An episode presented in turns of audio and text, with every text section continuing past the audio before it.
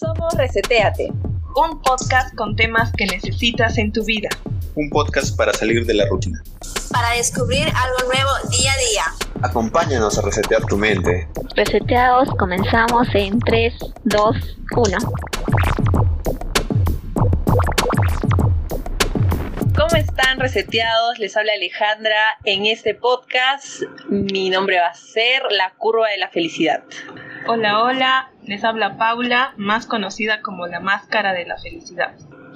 Hola, soy Anthony y esta ocasión soy el fantasma que... de la felicidad.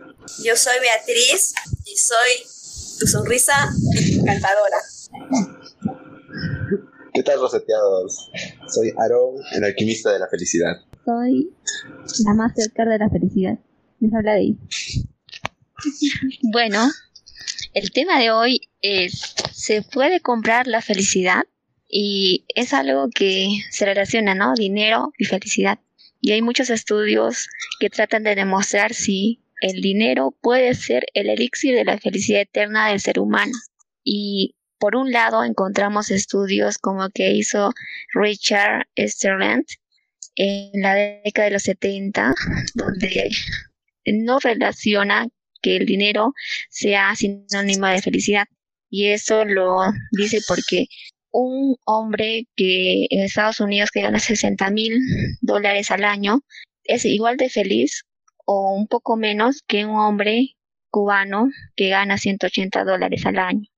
Por otro lado, también tenemos otro estudio de la Universidad de Case Western en Estados Unidos que determina estadísticamente que el ingreso del hogar está fuertemente relacionado con el bienestar emocional y la evaluación de una persona sobre su propia calidad de vida.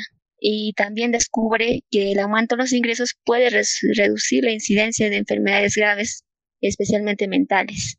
Y hay la zona neutral, ¿no? También que dicen que no, el dinero no puede comprar la felicidad, pero ayuda, ¿no? Ayuda de cierta forma. en esta oportunidad quisiera saber, conocer la opinión de los o, bueno, nuestros invitados que acabamos de presentar. Comencemos por Bea, ¿qué opinas tú? Hola, chuseteados, ¿qué tal? ¿Cómo están? Me grato de, de, poder compartirles este conocimiento al lado de ustedes.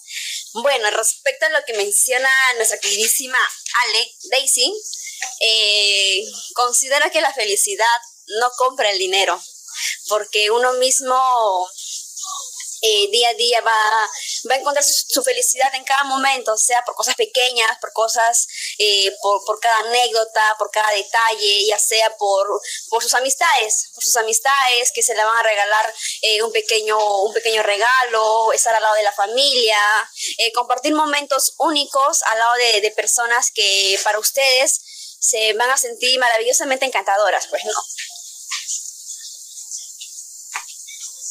Sí, justamente también eh, un estudio mencionaba que la felicidad, más que conseguir cosas materiales, era tener eh, ese, esos recuerdos, ¿no? Las experiencias vividas. Y no sé si, bueno, eso creo que es lo que más se, ¿no? se da en la actualidad o lo que nosotros podemos representar como felicidad, ¿no? Más los recuerdos que tenemos con las cosas materiales. ¿Qué opinas, Antonio, sobre ello? Eh, bueno, yo creo que la felicidad es bastante efímera y necesitas dinero, obviamente, necesitas recursos para poder alcanzar muchas veces ese, ese objetivo, esa felicidad tienes, ¿no? Aunque de pequeño no te das cuenta, por ejemplo, de algunas cosas que necesitas básicamente, pero eres feliz eso, a eso, o sea, quisiera llegar porque en, cuando somos niños no sabemos qué es dinero, el valor del dinero, qué es lo que compra. Eh, me acuerdo de niña cuando mi mamá me daba 50 centavos, yo era feliz porque podía comprarme una galleta, ¿no? En ese entonces. Y para mí pues eso era como, wow, mi lujo, que puedo comprarme algo dulce para comer. Y creo que en ese momento mm, el dinero no compra la felicidad. O tal vez, Paulita, era que... Respecto a lo que mencionas. Sí, dale, dale, Anthony. Sí, era que éramos tan niños e ignorábamos toda la realidad y estábamos protegidos en una burbuja de la familia o de las personas que nos mantenían. Y entonces desconocíamos de toda esta realidad del mundo actual, ¿no? Que ahora vivimos. Y aún seguimos desconociendo muchas cosas, y en, ese, en esa ignorancia también somos felices, ¿no? Claro, sí, de hecho hay un, hay un refrán que dice que en la ignorancia está la felicidad, ¿no? Entonces cada vez que comienzas a investigar, a, a, saber más cosas y comienzas a preguntarte más cosas, tienes más dudas, hasta puede ser que más preocupaciones y, y eso pues a lo mejor no te deja ser feliz del todo, pero es necesario aprender y cada vez que aprendes un poco más también como que sientes esa, esa felicidad también, ¿no? Es como que algo que parece contrario. Pero creo o sea que en el proceso tal vez tu felicidad decae pero cuando ya llegas a tu objetivo, no sé, como que jalas todo lo que la vida te debe, todo tu sufrimiento y ya, este, eres feliz por el logro.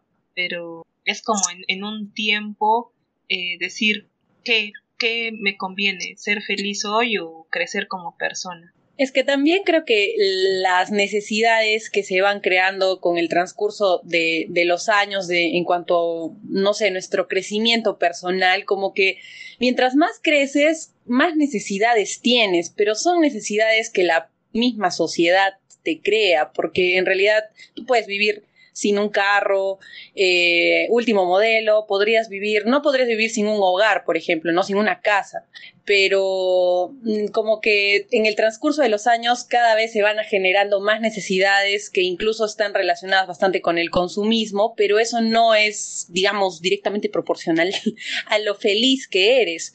Pero cuando somos niños, creo que mm, eh, de eso habla pues la curva de la felicidad, eh, que cuando somos niños es hay mucha más tendencia a, a, estar felices que cuando ya crecemos, ¿no? Que cuando ya, ya vamos creciendo, las necesidades aumentan, incluso ya satisfaciendo esas necesidades que supuestamente tenemos, eh, se van generando otras necesidades por esas necesidades que ya queríamos cubrir antes. Y ya cuando, mm, digamos, nos hacemos más, más viejitos, ya esas necesidades ya no están ahí y entonces ya volvemos a ese estado original de, entre comillas, felicidad que teníamos cuando éramos niños, porque ya cuando eres anciano ya no necesitas tantas cosas, ya solo vives de tus experiencias, de tus recuerdos y eso es lo que te hace más feliz y quizá eso es eh, lo que hace que exista esta curva de la felicidad.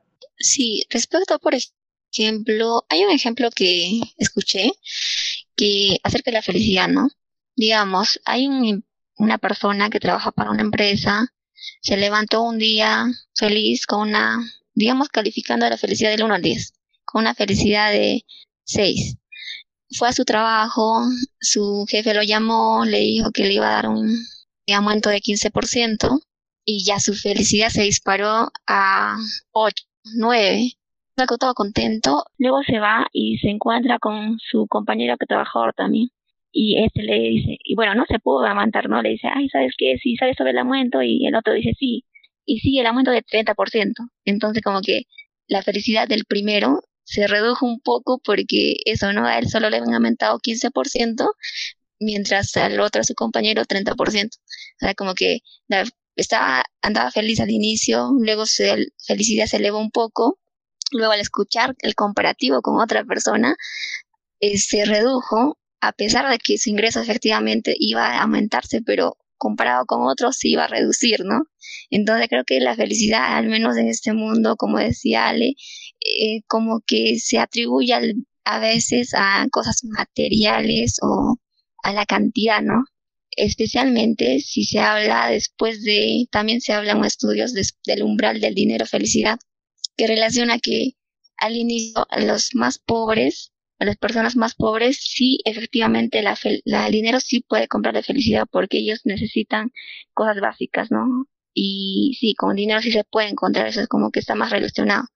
Ya llegando a un umbral que eh, poniéndolo en monedas o unidades monetarias, por ejemplo, en Estados Unidos es de 95 mil dólares en bienes, bienestar material y 60 mil a 75 mil dólares en bienestar.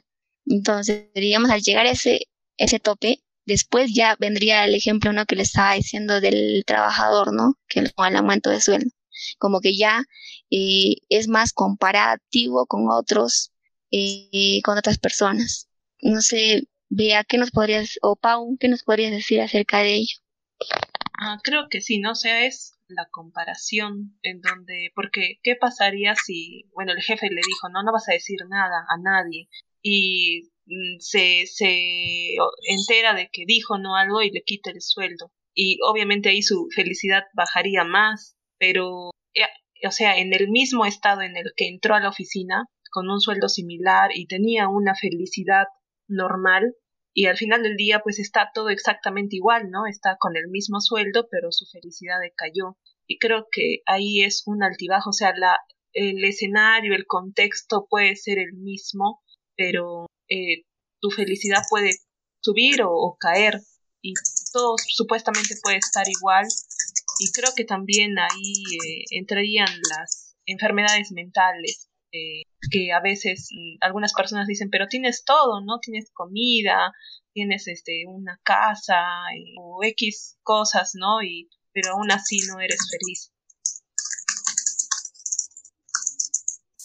Sí, el, bueno, respecto también a lo que menciona Pau, que aparte de que mayormente considero los multimillonarios, ¿no? Eh, tienen, o sea, tienen todo, eh, todo lo material, pero, o sea, a veces en la actualidad vemos familias eh, de un buen estado económico que tienen problemas, tanto emocionales, problemas de pareja, problemas con los hijos, separación, violencia físico, ¿no? Y entonces considero yo que, bueno, para nosotros, para obtener ese, ese eh, algo material, tenemos que primero eh, encontrar nosotros mismos como personas, encontrar nuestra felicidad. Si, si nosotros queremos ver felices a otras personas, si nosotros queremos ver, eh, hacer sentir felices a otras personas, lo primero y lo, y lo primordial es sentirse tú como persona, tú cómo te sientes, tú cómo te, cómo te estás sintiendo día a día, eh, conocer tus emociones, conocer tus amistades, ¿sí? De acuerdo a ello, eh, mantener un buena, un autoestima, eh, un buen equilibrio emocional, por sobre, más que todo sobre la salud mental, ¿sí? Hablando de la salud mental, muchas de las personas a veces consideran comprar la felicidad con el dinero. Sin embargo, no se da cuenta las consecuencias, el daño psicológico y emocional que, que va a causar más adelante. Como, just, como, como Daisy lo comentó, ¿no? que, que eh, un ejemplo en una empresa, una persona puede estar muy bien posicionada con un, con un muy buen sueldo y con un buen cargo, sin embargo, esa persona por dentro no se va a sentir satisfecho, no se va a sentir felices. He visto casos, conozco casos donde muchas amistades eh, le, han ofrecido hasta el doble sueldo, sin embargo, esa persona eh, no se sentía feliz porque uno se sentía estresado, uno le metían demasiada presión, uno no tenía un buen clima laboral, no se sentía cómodo y no rendían bien. ¿Sí? Y para ello, eh, nosotros como seres humanos eh, debemos conocer bien a, quién, dirigirnos, a quién compartir nuestra felicidad, porque todo tiene un proceso. Si tú consigues como persona eh, obtener esa felicidad, esa, esa autonomía para ti mismo, eh, más adelante con esa felicidad, con esa seguridad, vas a poder obtener cosas materiales, ¿sí? Y de esa manera complementar tanto la felicidad como lo material. ¿Sí? Por eso es importante, bueno, para mí considero que eh, lo primordial en este momento es la felicidad, cómo me siento yo y cómo me siento eh, tanto emocionalmente y de esa manera, eh, pues conseguir los materiales, porque si yo no me encuentro bien emocionalmente, si no me encuentro bien feliz, no voy a poder conseguir más cosas materiales. Sin embargo, ya estaríamos hablando sobre algo de un tema emocional, ¿verdad? Bueno, sí, pero bueno, me pongo a pensar también y digo, bueno, ahora acordándome de lo que es la pirámide de Maslow, eh, comienzas con tus necesidades biológicas, ¿no? Y tienes que satisfacerlas para, digamos, eh, subir de escala a la siguiente, que es la seguridad. La seguridad te la da pues el dinero, con eso puedes comprarte una casa, puedes comprarte ropa, y bueno, de ahí subes a una escala de pertenencia, ¿no? Cuando ya tienes una familia, tal vez una mascota, amigos, un círculo eh, profesional que te, que te ayuda. Y luego, cuando ya cubres esas necesidades, como que ya te comienzas a sentir un poco más feliz y llegas a la etapa de reconocimiento, ¿no? Donde ya vas creciendo como que profesionalmente, académicamente, Y bueno, y la última etapa viene a ser la autorrealización, que es una de las más difíciles de alcanzar. Y como nombraban también lo del umbral, del umbral de dinero felicidad, y llegar hasta la autorrealización tampoco lo logras con, con todo el dinero del mundo, ¿no? Pero el dinero sí te ayuda a satisfacer las necesidades básicas. Y eso, y eso, eso es lo que necesitas primero satisfacer para comenzar a sentir esa, esa felicidad. Cierto. Yo me estaba preguntando también, por ejemplo, eh, actualmente, ¿no? Este, creo que varios, o la mayoría, está debajo del umbral dinero felicidad. Y por lo tanto, será justificado que nosotros, algunos, en muchos casos he escuchado, ¿no? En su trabajo nada más, eh, se sientan infelices, a veces muy infelices, pero aún siguen ahí porque eh, tienen que tener ingresos, ¿no? Ingresos mensuales. O ya sea, ¿no? Por el dinero, así, en términos más simples. ¿Será justificado entonces que al estar debajo de ese umbral, o en muchos casos, como estaba mencionando Bea, también estar por encima aún de ese umbral que ganan sueldos muy altos, pero aún así, este, no sé, sienten mucha presión, no se sienten completamente felices de su trabajo, pero aún así lo siguen haciendo por el dinero. No sé qué opinan, chicos. Es que yo creo que el dinero mm, cubre, el dinero, digamos, la forma, el medio en el que se obtiene puede ser un trabajo que, que te desagrada, ¿no? Y que incluso te hace infeliz. Pero esos recursos que te hacen, que te va a generar ese trabajo que no te gusta, mm, va a poderte dar entre comillas, la oportunidad para, para ser feliz dentro de otros ámbitos, por ejemplo, dentro del ámbito familiar, eh, dentro del ámbito, no sé, de cosas materiales, porque de verdad hay gente que, que, bueno, su felicidad la considera, digamos, tener un carro o, no sé, comprarse el último iPhone. Y, bueno, no, no, somos quienes para juzgar, así que eh, esa es una forma también en que las personas, mm, sin querer, Mm, generan un poco de, de felicidad. Entonces ese dinero y ese trabajo indirectamente les puede causar esa sensación de estar felices por los recursos que generan, aunque no les guste el trabajo. Y por eso es que yo, en lo personal, considero que la felicidad pues no es un estado constante, no, no puedes estar feliz siempre. Mm, por ejemplo, ese trabajo que te hace, mm, que no te gusta mucho, es, digamos, la parte fea de, tu vida que no te gusta, pero que te da los medios para que tú puedas ser feliz. Quizá, no sé, comprarle algo a tu, a tu hija o comprarle algo a tu mamá.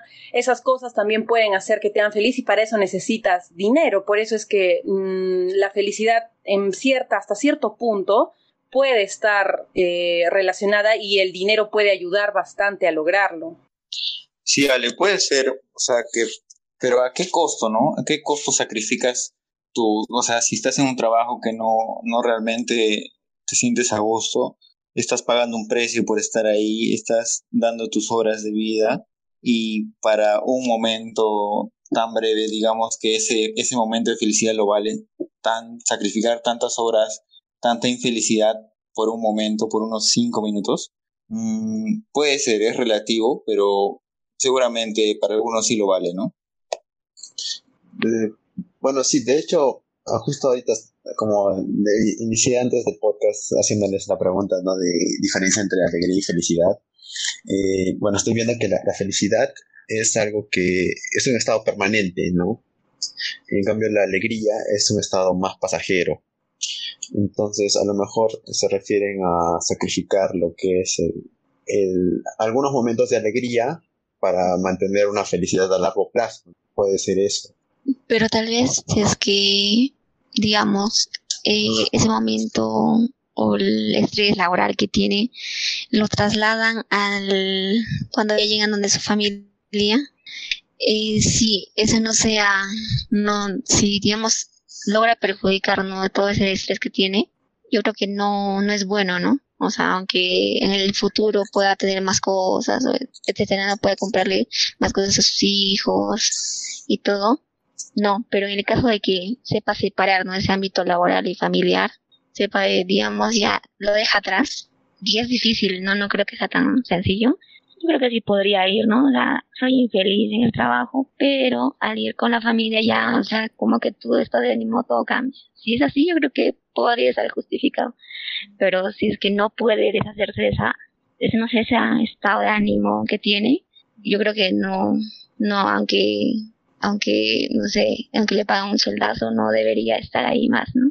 Es que, ¿sabes y con esto voy a mi, sí, a ver, di, di Sí, Day, es que justo, justo se me ocurrió cuando, cuando estabas diciendo eso, que también depende bastante de las prioridades que tienen las personas. Por ejemplo, una persona que tiene ya una familia a la que cuidar y que mantener, entonces yo creo que su prioridad en ese momento no, no es tanto su trabajo, ¿no? Es más mantener a su familia con, o sea, dándole las necesidades básicas que necesita y si es que puede tener un detalle con ellos, también lo va a hacer. Entonces, eso podría hacer que ese mm, momento que no va a ser, digamos, tan, tan alegre de ir al trabajo, pueda él así con una con una gran, un gran una gran capacidad así de inteligencia emocional llegar a que su trabajo como es el medio que, que hace que pueda darle una calidad de vida a su familia, pueda ser un lugar que realmente disfrute, pese a que,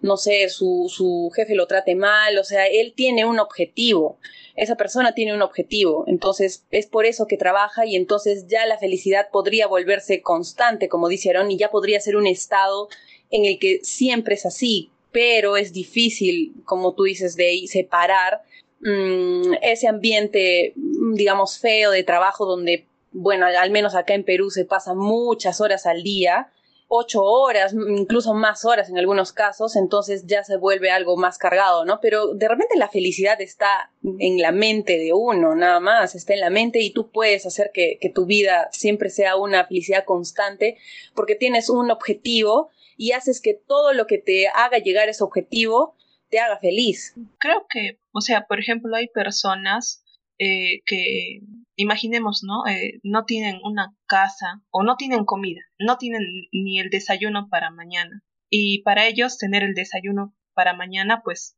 sería una gran felicidad. Y nosotros, eh, o en algún momento, ¿no? Que tenemos comida como que asegurada, no vemos eso y lo, o sea, ya estamos acostumbramos, acostumbrados y no vemos de que representa para otra persona una gran felicidad. Entonces creo que mientras uno eh, va avanzando, como que va alcanzando objetivos, va normalizando las cosas y se va perdiendo, mm, no sé, esa, como esa magia, ¿no? Que tiene cada cosa de tener algo para comer, algo para abrigarse y es como que ahora quieres más, eh, necesitas sentir más, como, no sé, este, a veces cuando alguien eh, se empieza a drogar, eh, mm, consumen y están pues felices, ¿no? Es como un subidón y el cuerpo, no sé, tal vez la mente luego extraña ese subidón de energía, de adrenalina, y por eso uno se vuelve adicto. Entonces, eh, yo creo que es igual, mientras tú vas normalizando las cosas, quieres más y más y más. Igual cuando uno es millonario, se gana la lotería, eh, te ganas en ese momento, ¿no? Este, la, la, la lotería está súper feliz, pero luego dices, ¿y ahora qué? O sea, ya cumplí todo lo que lo que quería, que era ganarme la lotería y ahora qué más, qué busco para ser feliz. O sea, como que normalizaste ganar un montón de dinero. Bueno, eh, sí. Y bueno, no sé si habrán visto la película de... Hay una película, no me acuerdo exactamente el nombre, pero es como que el dinero era, era igual o en, en, en lugar del dinero estaba el tiempo, ¿no? Como que tenían un reloj en la mano donde tenían un determinado tiempo y si consumían, no sé, un almuerzo, pues se les descontaba ese tiempo de vida. Ah, y yo en esa película, la verdad, este, sí es bastante interesante, ¿no? Como que más que hicieron ver, más que el dinero, es el tiempo, ¿no? La, cada cosa que consumes era como que pagabas con tu tiempo, con tu vida. El precio del mañana. Y era bastante interesante verlo, ¿no? Sí, esa película. Mm, creo que es cuando, por ejemplo, uno trabaja, ¿no? Toda su vida y da por sentado que tenemos salud, tenemos la familia, y luego cuando se enferma, pues a gastar lo que el dinero que reuniste trabajando para recuperar la salud, o si desentendiste a tu familia, no sé, este pagar terapias para tener nuevamente a tu familia, como un círculo. Sí, claro, pero igual, o sea, al final te pagan a ti en tu trabajo, ¿por qué? Por, por el tiempo que le, que le dedicas, ajá. Entonces, es como que la equivalencia, ¿no? Es... Vendes, vendes tu vida. Ajá, exacto. Alquilas, alquilas, no sé si vendes, pero tal vez alquiles todo. porque creo que alquilas. como que las ajá exacto no, yo creo que vendes porque nunca más vas a recuperar esos minutos. Sí exacto. Yo también me voy por más por vender. Alquilas tus servicios pero vendes tu vida. Ajá vendes tu tiempo y eh, creo que en ese momento que uno trabaja muy pocas personas son felices o sea para colmo están vendiendo minutos que nunca van a recuperar y no sé, vendiendo su estabilidad mental, porque luego como que vienen las consecuencias, siempre vienen consecuencias. Entonces sería chévere, ¿no? Bacán que sea un trabajo donde vendas o alquiles tu, tu tiempo, tu vida, pero con algo que te guste, ¿no? Eso sería lo, el match perfecto. Sí, Porque así ya no... Ajá, sí. Creo que sería el ideal de todos. Claro, porque eso es lo que claro. Y con esto me voy a la... Ah, me dice a dónde. A, a la pregunta, a la pregunta del millón. Digamos, si ustedes, no sé si han hecho esa pregunta que si hoy día fuera su último día de vida, ¿qué es lo último que harían? ¿Qué cosa harían, no? O antes de eso, antes de eso, si es que si ustedes ya al final de su vida, eh, ya siendo viejitos, y ven atrás y no sé si se han puesto a pensar si han logrado todo lo que han hecho o lo que han querido hacer, ¿no? Es una pregunta como que te hace pensar en tal vez alguno que de los reseteados que no le está pasando bien en su trabajo. No sé si dejarlo o intentar mejorar su ambiente laboral, porque al llegar a cierto punto de nuestra vida, ya siendo viejitos, si es que has gastado ese tiempo que es o sea, no tiene costo, la verdad. La vida, ¿no? ¿Quién, ¿Quién compra vida? ¿Quién vende vida? No, no se puede. Bueno, no se puede así como eh, de manera como que ya quiero vida y así, ¿no? Entonces, eso, ¿no? Como que no se pensemos nosotros mismos y, digamos, no intentemos hacer, encontrar ese match, ¿no? Felicidad, trabajo y felicidad en lo que hagamos. Y bueno, con eso me iba la, la, la última pregunta, ¿no? ¿Qué es lo último que harían si hoy día, por ejemplo, fuera el último día de su vida. Comenzamos por Ale. Ah, ya, a ver. Mm, sí, sí, sí me planteé, últimamente me planteado esta, esta pregunta. no sé por qué, creo que la pandemia me hizo entrar en, crisis y pensé que iba a ser el fin, pero, pero yo estaba pensando, quizá es algo muy... Eh, pareciera un poco banal, pero para mí no, no es tanto ya, porque es una de las cosas que más, más disfruto. Yo creo que haría una gran, gran fiesta, invitaría a mis amigos, a ustedes, los chicos del podcast, a mi familia, a todas las personas que, todas las personas que han sido parte de mi vida en algún momento, sean buenos momentos, malos momentos. Eh, haría una gran fiesta y, y, ya celebraría con todos ellos mm, y compartiría con ellos un buen, un buen rato. Eh, creo que ese sería, sería lo último que haría. Mm, mezclaría familia con amigos, este, con enemigos, con todos los que han sido parte de, mi vida hasta ahorita y, y, con ellos compartiría ese, ese momento. Yo leí, también me lo enseñaron cuando estaba estudiando, mi carrera, eh, un profesor dijo que el ser humano tiene ciertas necesidades en su vida, ¿no? Este, por ejemplo, de alimentación, de sentirse seguro, y hay una necesidad que es de sentirse realizado. Y incluso en una película también vi de que por eso es que a veces las personas se casan, porque necesitas de alguien que sea testigo de tu vida, o sea, que pueda eh, ver y dar testimonio de todo lo que has hecho, estar ahí para contar, visualizar todo lo que vives. Y me pongo a pensar, ¿no? De que hay tantas necesidades y creo que cada una es tan importante como la otra que forman la felicidad. Y creo que, o sea, lo que dice Ale eh, tiene mucha razón. O sea, traer a todas las personas que pudieron presenciar partes de nuestra vida y estar con ellas, ¿no? Que nos han conocido no en su totalidad, porque creo que nadie nos conoce en nuestra totalidad, pero que sí tienen fragmentos de nosotros. Entonces creo que yo también una reunión con personas que quiero, amo, atesoro, eh, y pasarla en, no sé, en un lugar donde me sienta segura. Y creo que eso sería. Bueno, a mí, antes de morir, me gustaría tener una conversación seria con el pan con queso, para de verdad saber quería ser comido, ¿no? Sí, sí quería. Si merecía que lo comieras. ¿Quién sabe? ¿Qué claro. ¿Por qué no piensan en los sentimientos del pan con queso? Bueno, la verdad yo, a mí me gusta mucho el agua, tal vez estaría en el mar o en un río y contemplando, ¿no? El atardecer o ya sea el amanecer. Solo eso. Me gusta un poco ese, ese lado. No, no haría una fiesta muy grande, pero obviamente escribiría tal vez una carta de despedida, ¿no? ¿Estaría solo o acompañado, Anthony? Preferiría estar solo. Creo que sí, o sea, siempre cada persona es, es diversa, ¿no? Y a veces es un momento de reflexión, tal vez. Sí, tal vez un pan con queso al lado, yo y el atardecer. Y el mar. Buena compañía, buena compañía. Excelente. Sí, sí, yo también haría lo mismo. yo también haría lo mismo. Con el pan con queso. yo pan con palta. y yo moriría feliz con mi pan con palta. Bueno, yo, si fuera mi último día, pues uno juntaría juntaría a las personas que más eh, quiero, que más amo, ¿no? Y que más admiro a mi lado.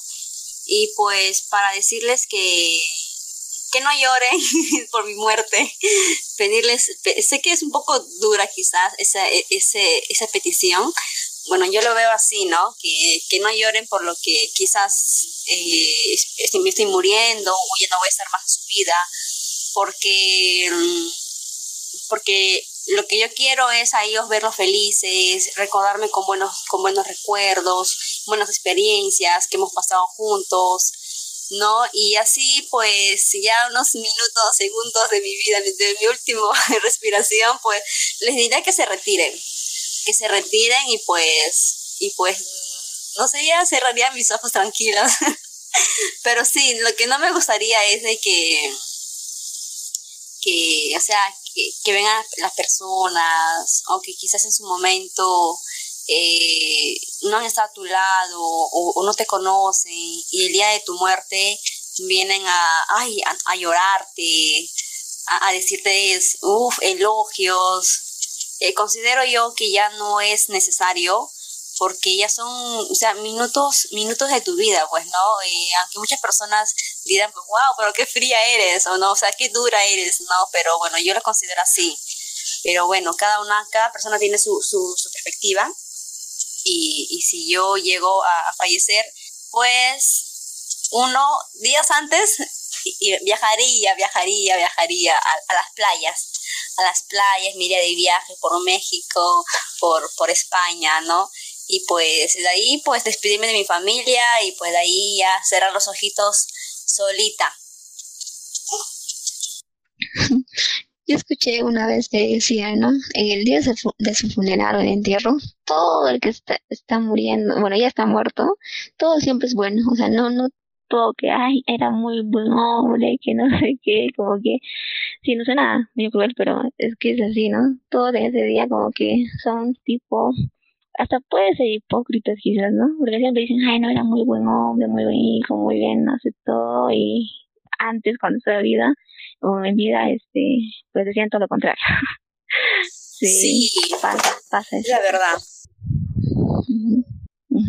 Aaron, ¿qué de ti? No sé, chicos, yo no he muerto tampoco. no podría decir. Pero tienes razón, es como que un momento. A ver, chicos, este. ¿Para qué? O sea, ¿para qué, Paulita? Para, quedar bien. Para, o sea, es un momento como para quedar bien, no sé, con la familia, o tal vez te acuerdas de lo mejor y lo dices por compromiso o porque así son las cosas en un funeral. Claro, a mí me parece bien, ¿ah? me parece bien que digan cosas buenas y ya, porque ¿qué más puedes decir? Cosas malas, ya, ¿para qué? Las buenas también ya ni ayudan, solo ayudan a la familia tal vez a reconfortarla Ajá, pero, creo que es eso, ¿no? Este, darle a la familia el valor sí, es verdad. la persona.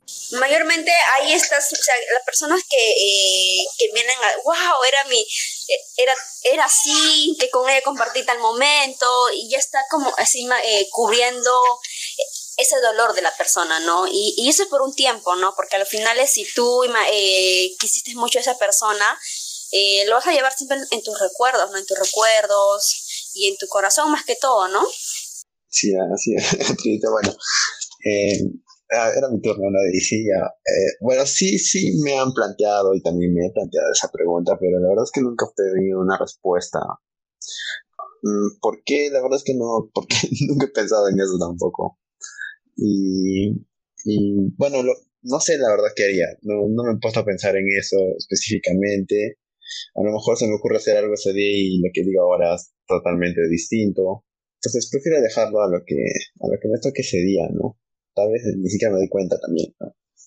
Entonces, siempre, no sé, tratar de estar con las personas, cerca de las personas que quiero. Y creo que es lo más, lo más bonito, ¿no? Porque al final todos somos personas que vivimos de los recuerdos, ¿no? No, siempre te van a recordar por algo. Y a lo mejor ese día ni siquiera te das cuenta que ese día va, va a ser el último y, siempre van a quedar lo de las acciones que has realizado, ¿no? Por eso no es bueno hacer cosas malas, ¿no? Eso. Pero por eso nunca, nunca, nunca he tenido respuesta para esa pregunta. Sí, es que muchas veces, a veces, este, no digamos, si tenemos el último día, usualmente las personas responden que, bueno, lo que no han hecho, no hasta ahora, eso es lo que querían hacer, lo que siempre querían hacer, pero no lo han logrado hacer, entonces el último día lo hacen. Pero viendo aquí la respuesta de todos, creo que hasta ahora, pues, eh, han hecho lo que les gustaba y pues el último día les gustaría pasar con su familia o, o bueno relajado en casa de Anthony o sea todo fresh no como que no hay nada así súper sorpresivo al menos entre nosotros. En mi caso pues no sé tampoco me preguntaba eso creo pero sí me preguntaba cómo me gustaría morir entonces algo parecido no a mí me gustaría bueno tipo no sé digamos tengo un día entero, entonces la mañana si se puede, pues con la familia y todo así, ¿no? Full familia. Y luego en la noche, más tardecita, ya cuando ya esté ya en los últimos minutos, pues lanzarme de un paracaídas o de un puente, tipo suicidarse se vería así, ¿no? Pero a mí me gusta eso. Es como que desaparecer o tipo ya no tener conciencia pero con esa emoción, ¿no? Que a mí me gusta esas cosas, sentir así tipo adrenalina, no sé, me gusta. Entonces moriría tipo feliz, ¿no? Ese es mi caso. Y yo escuché de que el, ser humano siempre quiere morir. O sea, es un, algo súper apartado del tema de hoy, pero creo que ah, cuando alguna vez me preguntaron, ¿no? ¿Cómo quieres morir? Quisiera morir, pero sin sentir dolor. Hay un, paréntesis. Cierto. Sí, ¿no? Sí, eso es cierto. Eso creo que es una ley general que se da para todos. Mm, o bueno, la mayoría. bueno, con esto eh, damos por terminado el episodio de hoy, así que chicos, despídanse de nuestros reseteados. Chao reseteados, cuídense mucho, espero que hayan disfrutado este podcast tan interesante y tan lleno de preguntas, algunas sin respuesta, pero que ya quedan en el aire para ustedes. Y también queremos hacerle la misma pregunta a ustedes, ¿se puede comprar la felicidad? ¿Qué es la felicidad para ustedes? Entonces nos vemos en un siguiente podcast. Chao reseteados, desde aquí les mando un sol de felicidad y espero que hayan disfrutado este. mucho, mucho, Anthony, 50 centavos. Uy, está depreciando, ya no vale mucho. en dólares, mándalo. dólares, en algo estable. Sí. chao, chao. Chao, reseteados. Cuídense, pues. nos, nos, despedimos con esta pequeña frase de Will, de Will Smith donde dice que muchas personas gastan dinero que no han ganado para comprar cosas que no quieren, para impresionar a personas que no, lo, que no les agrada. Le dejo con esa pequeña frase reseteados y pues nos vemos en el siguiente podcast. Bye bye.